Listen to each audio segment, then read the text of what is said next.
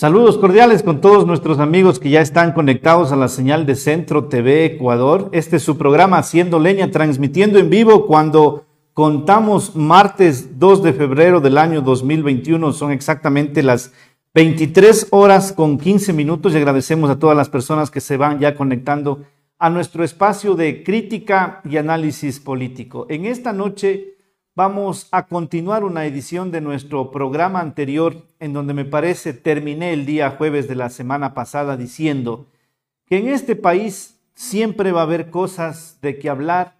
Si no es una, pues es otra y si no es de cal, son las de arena.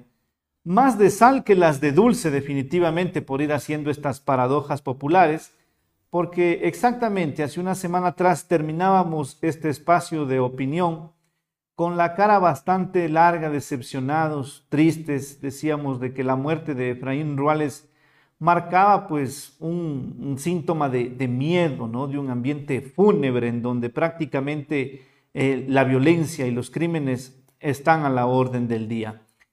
Días después nada más de este trágico incidente, pudimos percatarnos de algo que a mí particularmente me llamó la atención.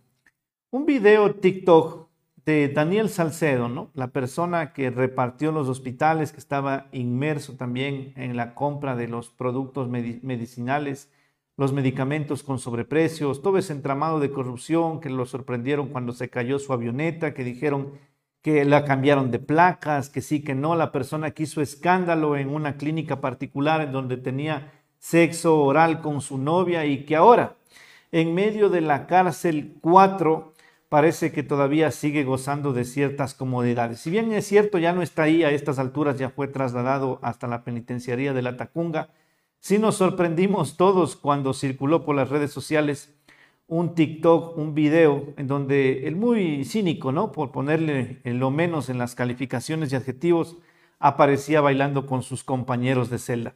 Vamos a ver el video y de inmediato comentamos que con esa nota arrancamos prácticamente una serie de sucesos que han llamado la atención esta semana. Vemos la nota y enseguida comentamos. Sensual. Un movimiento sensual. Sensual. Un movimiento muy sexy. Sexy. Un movimiento muy sexy. Sexy. Y aquí se viene azul azul con este baile que es una bomba. Para bailar esto es una bomba.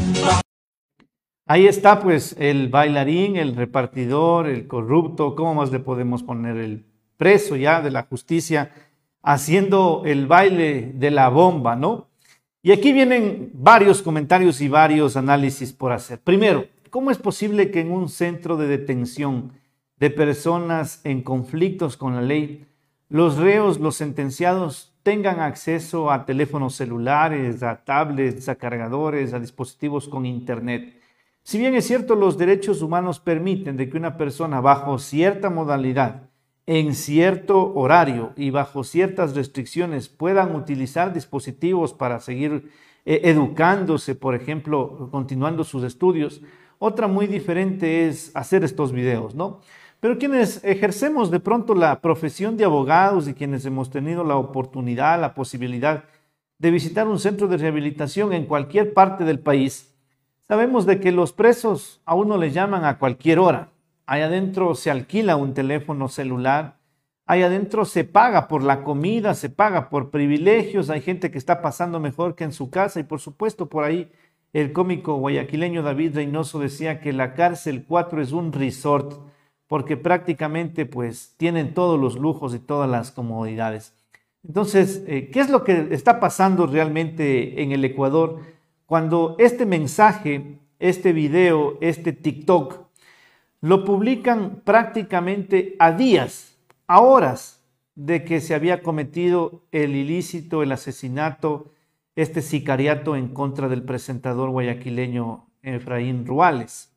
Entonces uno no entiende cómo, si ya se está comentando en la atmósfera guayaquileña, en la atmósfera política, que el hecho puede estar relacionado con tal o cual persona, de cual o cual tema, hablando del reparto de los hospitales, el señor que está procesado y pagando una condena por ese tema aparezca bailando, ¿no? Es una burla realmente para los ecuatorianos, es una burla para el sistema de justicia. Y enseguida salió la fiscalía, como por ejemplo a dar declaraciones mediante redes sociales y decir que se exige con toda la vehemencia del caso, se actúe inmediatamente para trasladar al reo a una cárcel de mayor seguridad en donde a lo mejor hasta ahora no sabemos en qué condiciones estará. Lo único cierto es que quien tiene dinero puede hacer en este país lo que le da la gana adentro o afuera de la cárcel. Prácticamente esa pues es una verdad indiscutible y deja mucho que desear del sistema penitenciario. Qué pena la verdad, qué triste decirlo así, pero de rehabilitación social en cualquier penitenciaría del Ecuador, más aún en esta de la cárcel 4, parece de que no hay tal cosa, ¿no? Muy lastimoso, muy lamentable y esperemos de que en esta ocasión Salcedo, a donde ya ha sido trasladado, no pueda seguir sorprendiéndonos con más bailes y con más TikToks. Ahora vamos a analizar de inmediato otro tema que está relacionado con el señor Daniel Salcedo, con su baile, con las declaraciones de Abdalá Bucarán que las hizo pues anteriormente, lo comentamos en un programa de la semana pasada, en donde públicamente se, hacía una amenaza, una advertencia y se justificaba Abdalá Bucarán diciendo que para él haber ordenado la muerte de Efraín Ruales hubiese ordenado la muerte de otras personas o hubiese él preferido matar a David Reynoso, que era el uno, y a la periodista guayaquileña Dayana Monroy también se refirió. Y acto seguido, Abdalá Bucarán en esta semana le presenta una denuncia en la Fiscalía eh, de la provincia del Guayas para investigar a Dayana Monroy por una supuesta revelación de datos públicos, de datos sensibles. Vamos a escuchar en primer lugar cómo se relaciona un caso con otro qué es lo que ha estado investigando la periodista guayaquileña Dayana Monroy, qué es lo que ella evidencia como resultado de sus investigaciones, cuáles son las conclusiones que deja. Y por supuesto, por supuesto, luego seguimos comentando. Les pido que tomen mucha atención porque parece ser de que en estas semanas, ¿no? En estas semanas se ventilan una cantidad de cosas en fiscalía, hemos tenido sicariatos, hemos tenido TikToks, una denuncia de Bucarán y una declaración de Dayana Monroy que ya van a ver ustedes a lo mejor a quién le puede estar afectando. Veamos y comentamos. Periodismo investigativo. Esto ha resultado de alguna manera fácil, para ponerlo entre comillas, conocer, investigar, indagar lo que estaba ocurriendo. Dayana, buenas noches. Muy buenas noches, Andrés. Eh, yo coincido con Paulina con varias cosas, ¿no? Cuando ella dice que no ha sido silencioso y ha sido grotesco. Es verdad, dentro de nuestras investigaciones, pese a que yo comencé a hacer esta investigación y nuestro equipo, el primer reportaje que publica es en septiembre del 2018, ya hablando sobre sobreprecios. Allí el eh, ex gerente del hospital, Luis Jairal Azunino, ex gerente del hospital Teodoro Maldonado Calvo, ya nos decía, yo tengo el aval del servicio de compras públicas. Aquí no se ha hecho ninguna contratación sin el aval del servicio de compras públicas. Esa es mi máxima defensa. Esto último lo dijo literal. Nosotros íbamos entonces al servicio de compras públicas a ver qué pasaba y siempre la respuesta de ellos fue, estamos investigando, Estamos investigando, estamos investigando una y otra vez. Nosotros observamos cómo en el 2018, que es un año donde realmente, y voy a usar la palabra porque mi investigación y la investigación de mis compañeros lo dicen así, se llevaron el dinero de una forma descarada a través de convenios de pagos en ese año. Ya no observábamos en nuestras comparaciones que el sobreprecio era el doble, del doble, ya era del triple y nos quedamos realmente bastante sorprendidos como simplemente cotejando información entre unos y otros, veíamos que habían subastas donde pese a que el servicio de compras públicas decía que no existía vinculación, algunos eran hermanos, pese a que las compañías no tenían los mismos nombres, eran los mismos accionistas. Ese tipo de cosas ya no fue haciendo entender que la estructura posiblemente no quedaba únicamente en lo que corresponde al interior del hospital, sino que ya era algo mucho más grande que nadie quería ver. Hay un sinnúmero de reportajes, yo me imagino, eh, y contabilizándolos rápidamente, una veintena de reportajes ya hablando sobre el tema, ya alertando y diciendo que algo pasaba. La respuesta que daban las autoridades una y otra vez era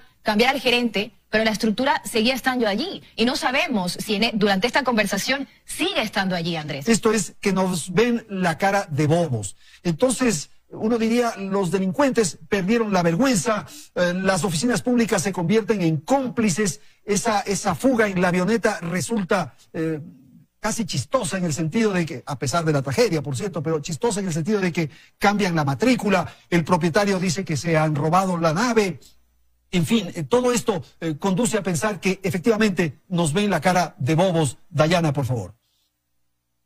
Sí, y yo creo que es la oportunidad de los organismos de control de demostrar que no nos van a ver la cara de bobos para siempre. El periodismo está haciendo lo suyo y está demostrando con documentos lo evidente. Lo decía antes uno de los panelistas. Llama la atención eh, cómo ellos crean partidos políticos, en el caso del asambleísta Daniel Mendoza, por ejemplo. En el caso de Daniel Salcedo, tiene bienes, fotografías con esos bienes, a la UAFE no le llama la atención, no le llama la atención a nadie la forma en la que existe esta estructura y que de a poco se va mostrando. Está también el ex asambleísta Abdalá Bucaram Puley tiene una hacienda, nosotros mostrábamos, aquí sus bienes. ¿De dónde? Los ciudadanos se hacen esas preguntas. Nosotros como periodistas también nos hicimos la pregunta y creo que es hora de que los organismos de control nos digan no les están viendo la cara de tontos o les vieron las caras de tontos, pero esto ya va a parar. Es momento porque los ciudadanos sí quieren respuestas a todas estas preguntas que como periodistas nos hemos planteado y que muchas de ellas no nos corresponde responderlo, responderlas porque no es nuestra tarea. Nuestra tarea es mostrar lo que descubrimos con documentos. El resto lo tiene que hacer fiscalía, lo tienen que hacer los jueces, pero también hay que pedir explicaciones a aquellas entidades que no han hecho lo que correspondía durante todo este tiempo y que nos ha dejado frente a este escenario que, como lo decías Andrés, ya parece incluso hasta de película. Se fueron estructurando estas redes, estas mafias. Usted en las investigaciones que ha eh, trabajado puede advertir que hay estos núcleos de, mafias, de personas, de grupos que están eh, manejando la corrupción, por favor. Sí, por supuesto que sí. La, red es evidente, eh, existe, ¿no? Y, yo siempre la llevo al tema hospitales, que es donde me metí de lleno a investigar. Incluso desde las órdenes de compra salían tan bien hechas la lista era tan perfecta para que solo pueda poder eh, participar un proveedor en todo el país. Estaba todo tan bien estructurado para que eso se dé y al parecer nadie se dio cuenta. Dentro de las comparaciones, yo siempre comparaba con los, eh, las multinacionales que vendían el producto con un precio muy por debajo del que lo estaban comprando y se observa que realmente el sobreprecio es escandaloso y siempre yo pensaba y decía, ¿por qué no se le compra directamente al proveedor? Pues sencillo, porque la estructura está hecha de esa forma. Y para ponerle cifras a todo lo que estamos hablando, eh, recuerdo, y dentro de una de nuestras investigaciones, y solo me voy a centrar en, un hospital, en el Hospital Teodoro Maldonado Calvo. En cuatro años se designó 414 millones de dólares para comprar medicinas e insumos. 200 millones eran sobreprecio. Ahí más o menos podríamos entender la cantidad de dinero que en un solo hospital podrían haber manejado y ahí concluyo la idea en lo que me preguntabas precisamente Andrés. Dinero para poder coimar existe. Dinero para que la, estructura siga funcionando existe. Lo que nos falta descubrir es hasta dónde llegaba esto. Una vez más lo repito, pese a sonar repetitiva, y también las personas les duele un poco más que estemos hablando del tema salud y del tema IES, porque nos han dicho una y otra vez que el IES está arruinado, pero probablemente no está arruinado por eh, las condiciones, sino que está arruinado por todo esto de lo que estamos hablando. El, repito la palabra, el robo, el, eh, el apropiarse de la cantidad de dinero que se apropiaron era ya descarado y queda en evidencia el día de hoy. Esperemos que las autoridades ya una vez que dejamos esto en evidencia hagan algo porque la estructura está ahí y no termina en el gerente del hospital o en el gerente de los distintos organismos. Es más arriba, es más grande.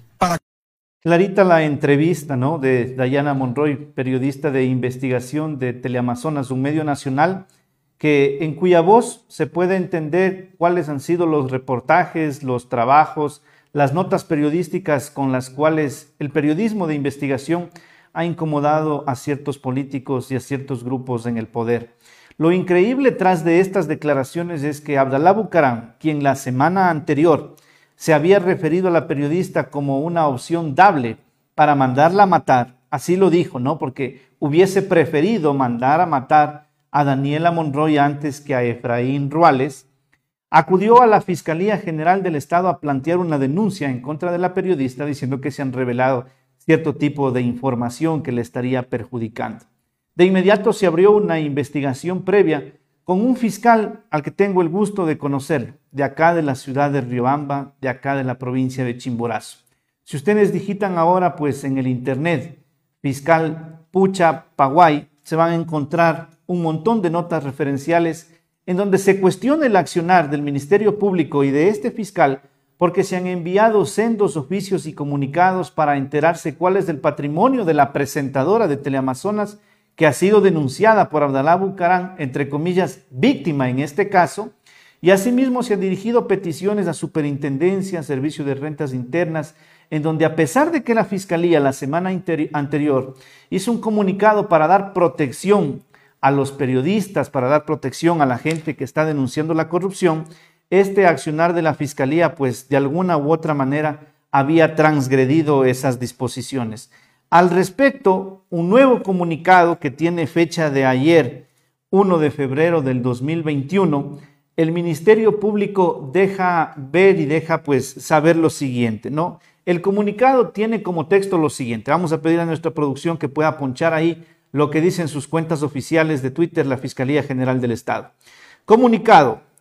Con respecto a la denuncia interpuesta en contra de la periodista Diana Monroy, que investiga posibles casos de corrupción, y a las diligencias solicitadas por el agente fiscal Javier Pucha Paguay, la Fiscalía General del Estado informa la opinión pública que se ha dispuesto de forma inmediata la revisión del expediente en cuestión a través de un control jurídico que determine las medidas que correspondan sobre la actuación fiscal por otra parte, la institución recuerda a la ciudadanía que, de acuerdo con el artículo 195 de la Constitución, la Fiscalía dirige de oficio o a petición de parte una investigación preprocesal y procesal penal, razón por la que no puede abstenerse de conocer ninguna denuncia presentada. El último párrafo dice que asimismo, debido a las amenazas proferidas a través de las redes sociales por parte del ciudadano Abdarab Bucalán Ortiz, en este caso puntual denunciante contra la mencionada comunicadora y otras personas más, la Fiscalía General del Estado solicitó en días pasados que se realice un análisis de riesgo y se garantice su seguridad, por lo cual la periodista ya cuenta con una protección de la Policía Nacional. Hay algunas cosas. Primero, crimen de Efraín Ruales. Videos del Oxiso en donde se hablaba de las denuncias y actos de corrupción en hospitales públicos después de aquello declaraciones de Abdalá Bucarán, que para matarlo a él hubiese preferido, entre ellos, mandar a matar a la periodista. Luego, video TikTok de Daniel Salcedo involucrado en estos repartos, en donde no se entiende cómo dentro de la cárcel tiene acceso a la tecnología. Luego, Abdalá Bucarán denuncia a la periodista y se abre una investigación en su contra, empujada precisamente por un fiscal de acá de nuestra provincia. El fiscal Pucha Paguay, haciendo un paréntesis, lo conozco porque fuimos compañeros en la universidad y guardo muy buenas impresiones de él. No me atrevo a pensar y me cuesta, me resisto a creer de que el fiscal se esté prestando para hacerle el juego a los Bucarán y esté persiguiendo a una periodista que busca esclarecer actos de corrupción, como así lo ha demostrado a lo largo de más de 20 reportajes en donde se acusa directamente con nombres y apellidos a funcionarios públicos, como pudieron ustedes escuchar, que están involucrados en el reparto y sobreprecios de más de 200 millones de dólares. Yo no creo que Javier Pucha, mi compañero de universidad, mi compañero de aula, tenga encima pues las presiones del poder. Sin embargo, no podemos meter las manos al fuego por nadie, pero lo que sí podemos decir de alguna manera hasta imparcial es que los fiscales también son intimidados. Muchos de aquellos nos han contado en la confianza del libre ejercicio que han recibido amenazas para ellos, para sus familias, que saben por dónde caminan, que saben cómo transitan y por supuesto, una bala pues ataca el cuerpo de cualquier ser humano. El fiscal no es de plomo, el fiscal no es de hierro. Y en este procedimiento jurídico que se ha hecho para investigar el comportamiento jurídico y el control de legalidad de lo que está haciendo el fiscal, se debería también precisar si de pronto él no recibió amenazas. A los fiscales también los matan, a los fiscales también los intimidan, a los fiscales también les da miedo perder su vida o que atenten contra sus familias. Si bien es cierto, en esta ocasión vamos a compartir el criterio del Ministerio Público de investigar a quien está luchando contra la corrupción. La Fiscalía, una semana antes de este comunicado, ya dijo, hay que proteger a las personas y en el comunicado de ayer vuelve a hacer hincapié para los periodistas, para quienes denuncian los actos de corrupción, toda la protección estatal. Entonces, ¿de qué hablamos, mi estimado Javier Pucha? A la distancia tendríamos que emplazarte para que nos des una explicación y conocer realmente cuáles están siendo los fundamentos de este análisis en fiscalía. Bueno, de la misma manera y cambiando un poco de tema, la política nacional se ha puesto bastante acalorada temas de violencia en donde prácticamente el día de ayer, primero de febrero y este fin de semana, a los presidenciables y a los candidatos asambleístas les ha ocurrido un montón de cosas en el escenario nacional. Crímenes, violencia, sangre, amenazas, es la tónica con la que estamos yendo a votar las próximas elecciones. Veamos lo que comentó un candidato a la presidencia, me refiero a Isidro Romero, quien manifiesta lo siguiente. Vemos la nota y comentamos. Llevo ya hace cinco días que están amenazando a muerte cada día. Soy el único candidato que habla contra la corrupción, que lo meteré en la cárcel y les daré cadena perpetua. A los criminales y asesinos en las calles y a los violadores los sigo manteniendo pena de muerte para estos infelices. Y el honor, y el honor y el honor del Cholo Mendoza, que siempre lo defenderé y lo tendré en lo más hondo de mis sentimientos. También he dicho, voy a fiscalizar el gobierno de Lenín Moreno. Aquí nadie se va del país hasta que no sea fiscalizado. Y si es honesto, bienvenido sea. Y si no es honesto, que la ley lo juzgue. Y eso es lo que tenemos que hacer. Y le voy a decir algo. No me importa recibir amenazas. Aquí estoy yo, vengan, hagan lo que quieran. Pero jamás cambiaré mi manera de ser y nosotros cambiaremos este país para ser un país honesto, grande, libre para todos los ecuatorianos. Gracias. Estas fueron las declaraciones dadas por Isidro Romero en la ciudad de Quevedo, en donde minutos después, aunque la nota no precisa aquello, tuvo que salir blindado de un chaleco antibalas él y su esposa, quien lo acompañaba, precisamente eh, porque se había advertido que habrían personas o gente interesada pues en acabar con la vida de este candidato presidencial. Así lo denunció y por supuesto en el escenario en el que vivimos, donde han habido drogas en los cafés de los candidatos presidenciales antes de un debate, alguien ya denunció aquello, ahora pues también se denuncia que existen graves presunciones de que alguien quiere atentar contra la vida de este candidato todo puede pasar en el Ecuador, ¿no? Y lo que estamos absolutamente en contra, y tenemos que decirlo de manera categórica, es que la política se empañe y entre en un ambiente de violencia en donde sin parecernos a la Venezuela actual, que es a donde comparan pues los críticos que podríamos llegar, no tampoco podemos permitir y recordarnos o parecernos a la Colombia de 1990.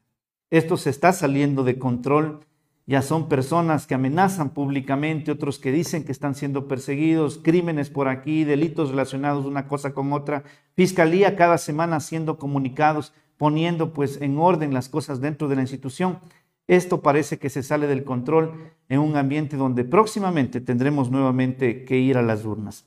Y si esto nos parece violento, vamos a observar imágenes de lo suscitado el día de ayer en la ciudad de Riobamba, para luego comentar.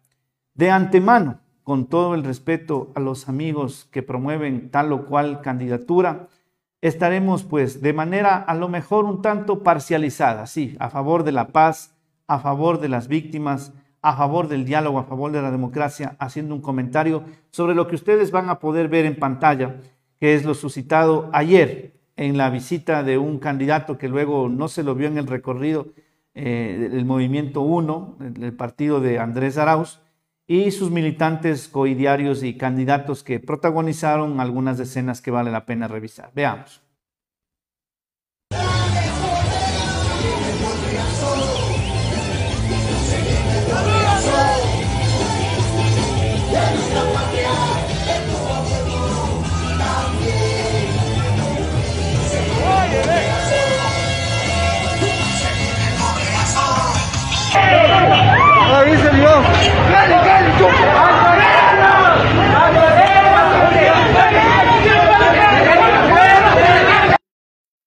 Complicado, ¿no? Difícil, duro, cruel ver estas imágenes, pero es lo suscitado el día de ayer. Y aquí vienen varias reflexiones para tratar en el inicio de ser equilibrados. El que se mete a política en este país sabe de antemano que cuando promueva su candidatura, los adversarios, los rivales, los enemigos políticos, como usted quiera llamarlo, le van a empezar a descalificar a usted, a su familia, hasta la mascota y a la abuela de la tatarabuela, la van a mentar, la van a insultar, la van a ofender. Eso es una realidad y viene en la fundita de ser candidato, mucho más un candidato presidencial. Así es que si usted tiene la piel fina, como por ejemplo ciertas autoridades de Riobamba, que no les gusta que les recordemos lo que tienen que hacer, o no les gusta de pronto que la gente les señale con otras cosas como ratas, corruptos, ladrones, piénselo bien antes de querer hacer este ejercicio que debería ser noble, pero que en la práctica no lo es. Con ello no defiendo ni estoy a favor de quienes insultan o quienes vejan a otras personas que piensan diferente en el tema ideológico, en el tema político.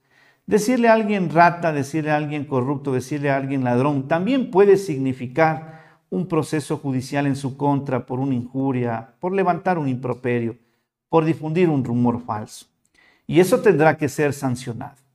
Pero las palabras o las ofensas verbales se quedan cortas cuando vemos escenas como estas, en donde varios coidiarios manifestantes, claramente identificados con el partido de la lista 1, ingresan a los locales comerciales de Riobamba a causar disturbios, a causar desmanes y una serie de videos que por el tiempo no los podemos proyectar, pero que ruedan en las redes sociales, en donde incluso atentan contra el espacio físico, atentan contra las personas, contra hombres, mujeres y niños.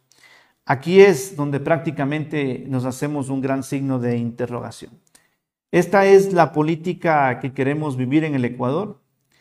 ¿Estas son las personas que intentan representarnos? ¿No conocerá usted de pronto, ingeniera, me parece que es Miriam Núñez, candidata asambleísta por esta tienda política? ¿Quiénes son las personas que le acompañan, que estuvieron presentes en su recorrido? ¿De dónde salió este grupo de gente que, si bien es cierto, también recibieron insultos, respondieron a palazos, a puñetes y a patadas acá en la ciudad de Riobamba, a la que usted intenta representar? ¿Ya le ha brindado información a las autoridades de Fiscalía o a la Policía Nacional para dar con el paradero y sancionar a estos responsables que le están haciendo quedar mal? Esa es la gran interrogante que tenemos y junto a ella otra serie de preguntas. ¿No tendremos acaso autoridades aquí en la ciudad, aquí en la provincia de Chimborazo, en donde a sabiendas que siempre hemos resistido al correísmo, que es una ciudad y una provincia que no ha estado de acuerdo con estas acciones de esta tienda política, se pudo haber prevenido de mejor forma y dispuesto a la Policía Nacional, a las Fuerzas Armadas y a quien toque lo necesario para resguardar la seguridad de ciudadanos de un lado y del otro. Tenemos gobernadora, tenemos intendente, tenemos autoridades de policía.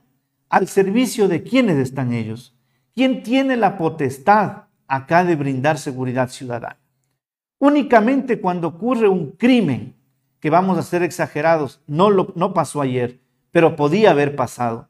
Ahí sí acuden corriendo a las oficinas del ECU 911 hacen sendas ruedas de prensa, disponen que se abran las cámaras de videovigilancia y la policía apuradita empieza a perseguir y a buscar a los sospechosos. Acá tenemos videos, acá se ve claramente quiénes son la gente, sus descripciones físicas, hay cámaras en el sector, hay policía que se puede ver en los videos que están parados y no hay coincidencialmente ni un solo detenido.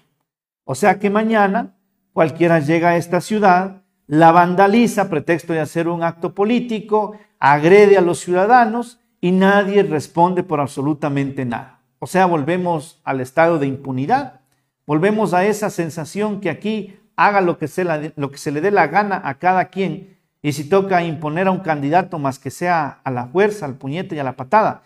No, señores, no podemos permitir aquello y tenemos que recordarle a todas las autoridades, empezando por quien tiene las llaves de la ciudad, por el señor burgomaestre, que sí tiene que ver en seguridad ciudadana, son parte de sus competencias, que haga un pronunciamiento público, para apoyar a sus candidatos, para disponer al personal contratado que salga a las marchas, a las manifestaciones, a la campaña política, para reunirse con los concejales y, y de concederles licencia para que hagan campaña, para eso sí, pero para condenar estos actos miserables de política violenta, no tiene los pantalones del caso.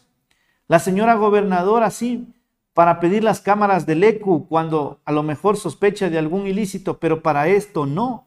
El señor intendente, la policía, si ya sabían que se estaba gestando una reacción ciudadana, indistintamente de qué lado venga la provocación, ¿no tienen acaso personal y mecanismos de inteligencia para impedir algo que a lo mejor pudo haber terminado en desgracia?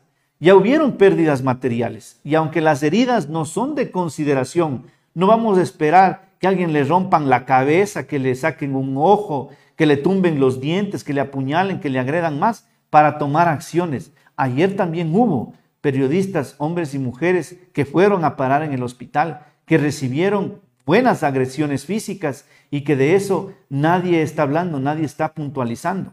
Claro que está mal lanzarles los huevos a los candidatos. Se veían imágenes que estaban colocadas ahí a plena vista y paciencia de la ciudadanía. Claro que está mal tildarlos de cualquier epíteto. Puede ser una manera de provocar, pero la reacción de un candidato que sabe a lo que se mete, que conoce a su gente, que sabe cuál ha sido la respuesta ciudadana electoralmente hablando, no de ahora, sino de antes, lo mínimo que podía haber hecho es promover la paz, la tranquilidad y decir, hey, pase lo que pase, escuchen lo que escuchen, por favor, que nadie pierda el control, no queremos incidentes de violencia.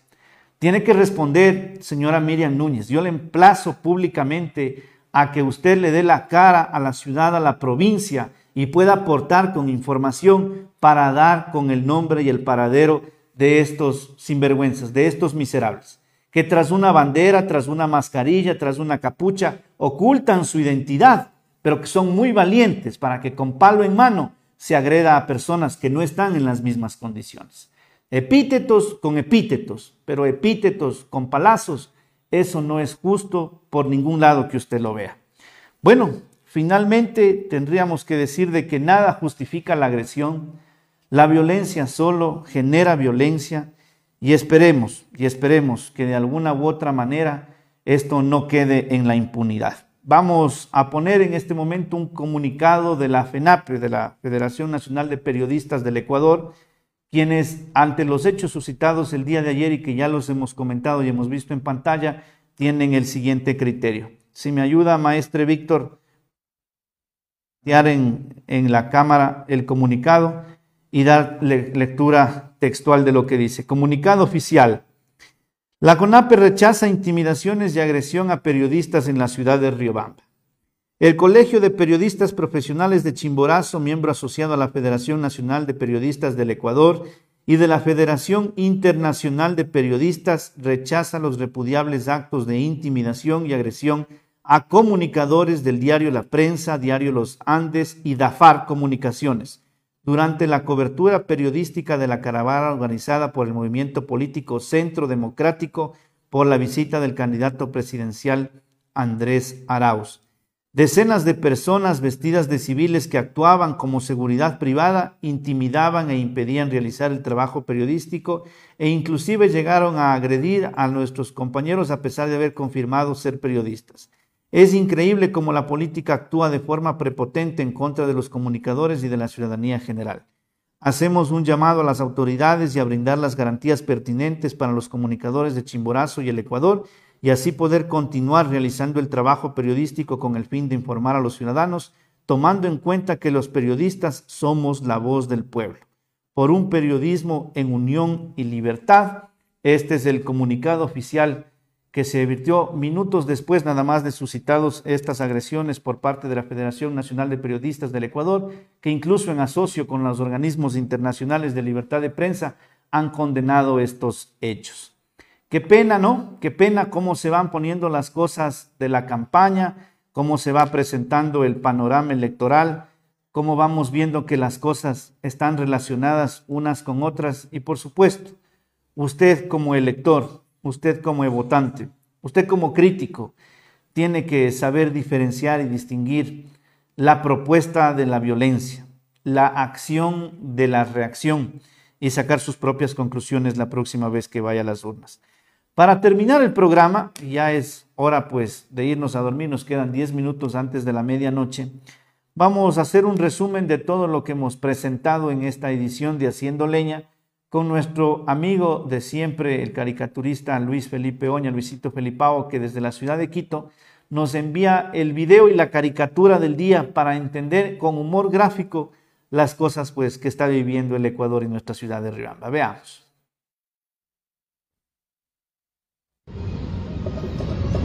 Hola mis queridos amigos, ¿cómo están? Les saluda Luisito Felipao aquí presente en el ejido, señores.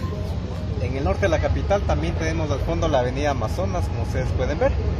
Y bueno, yo me encuentro aquí en el parque de pasada. Bueno, pues después de un día intenso, día duro de conseguir clientes en mi agencia Drone Design, que pueden seguirme en Instagram y Facebook, lo pueden hacer sin ningún problema. A las órdenes del diseño gráfico en todo lo que necesiten. Y bueno, el tema del día de hoy son tres temas importantes. En Quito, aquí en Quito. El tema del TikTok de nuestro querido amigo Daniel Salcedo que se puso a hacer un video en plena celda 4 del Inca, rompió la...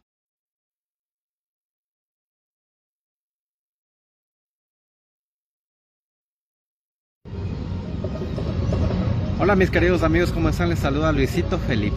Son tres temas importantes. Son tres temas importantes. En Quito, aquí en Quito.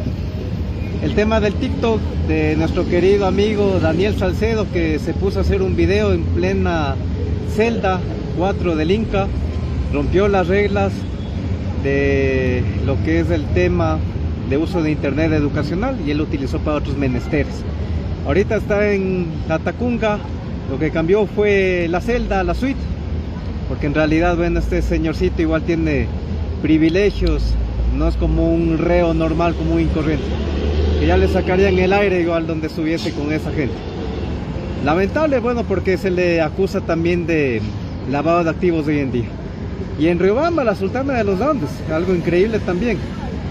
En la campaña de Andrés Arauz, simpatizantes del movimiento Lista 1 causan desmanes en el centro de la capital de la urbe chimboracense, riobambeña, y golpean a muchas personas en sus negocios. Es algo lamentable. Mientras Andrés hace su campaña de manera limpia y honesta para alcanzar una segunda vuelta, que en el caso de que se diera. Y bueno, y es en el último tema, mientras tanto, en la Perla del Pacífico en Guayaquil, nuestro querido Abdalá Bucarán, es presidente de la República, acusa fuertemente a la periodista Dayana Monroy que es la investigación en fiscalía, le puso denuncia por lo que ustedes ya saben y un montón de temas que eso se ha causado una gran controversia. Mi abrazo solidario para Dayana Monroy desde la capital, una querida amiga mía, quien le mando mucha fuerza y que este problema se pueda superar muy pronto. Esos son los temas de la semana en nuestro querido país, tanto aquí en Quito, tanto en Riobamba y tanto en la Perla del Pacífico, Guayaquil.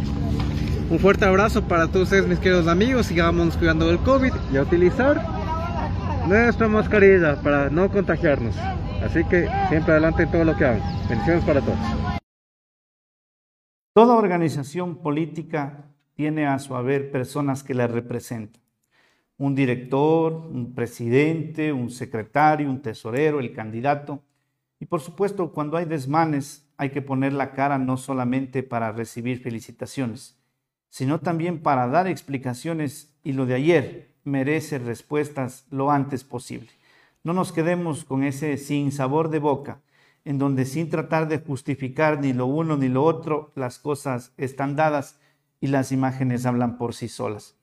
Debemos tener calma, debemos tener prudencia, debemos tratar de vernos más allá de las elecciones del 7 de febrero como ciudadanos que compartimos una misma ciudad, una misma urbe, un mismo espacio público e indistintamente de cuál sea el resultado, los políticos mientras están lejos, nosotros tenemos que arreglárnoslas todos los días.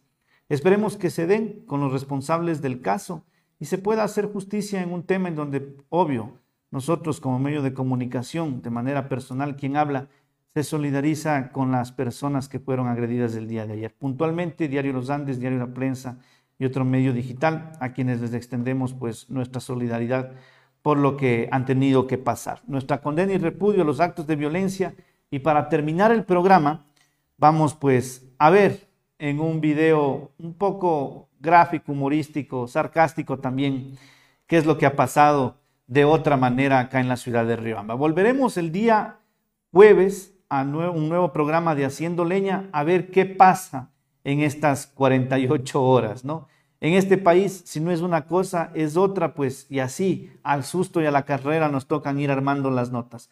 Comunicados de fiscalía, denuncias contra periodistas, fiscal ahora, pues, observado en sus procedimientos de acá de Chimborazo, de acá de la ciudad, el querido Javier Pucha Paguay, y entre otras cosas también lo suscitado ayer en el centro de la ciudad cuando se agredieron a periodistas y a varios ciudadanos por parte del movimiento de Andrés Arauz. Con esta nota terminamos el programa y les invitamos a que a las 23 horas del día jueves se mantengan conectados e informados con nosotros.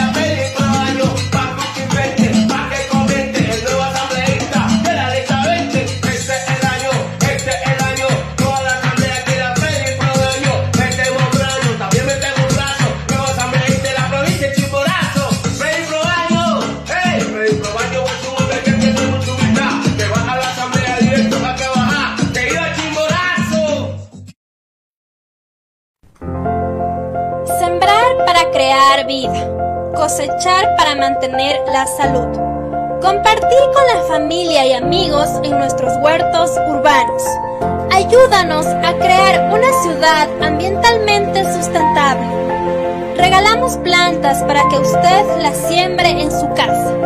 Contáctenos al número 09 86 39 68 20 o visítenos en la oficina del concejal de Riobamba, Jorge Morocho. Juntos podemos construir una ciudad amigable con el ambiente.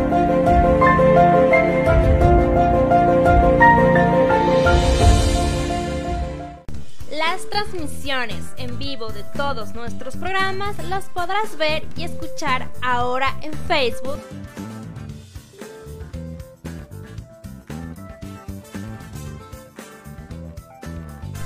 YouTube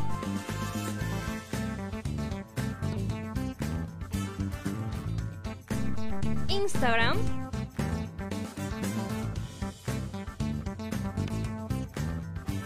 Twitter.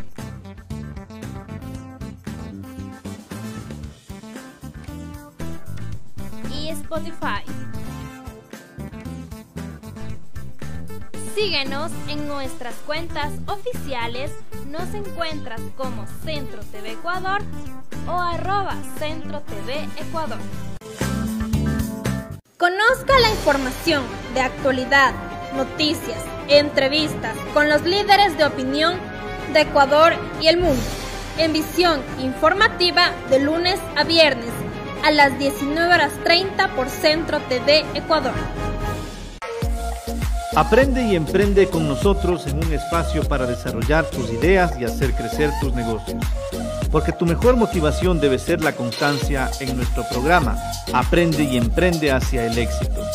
Síguenos todos los días miércoles a partir de las 18 horas por Centro TV Ecuador.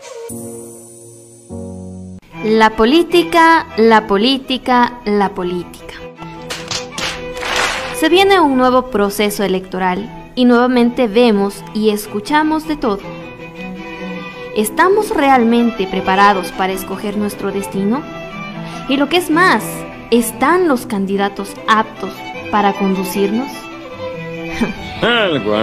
lo cierto es que con o sin elecciones, como que siempre el pueblo termina hecho leña. Ya nos exhibiste. Veamos qué pasa ahora. Síguenos martes y jueves a partir de las 23 horas en un espacio para hablar de política, pero esta vez haciendo leña.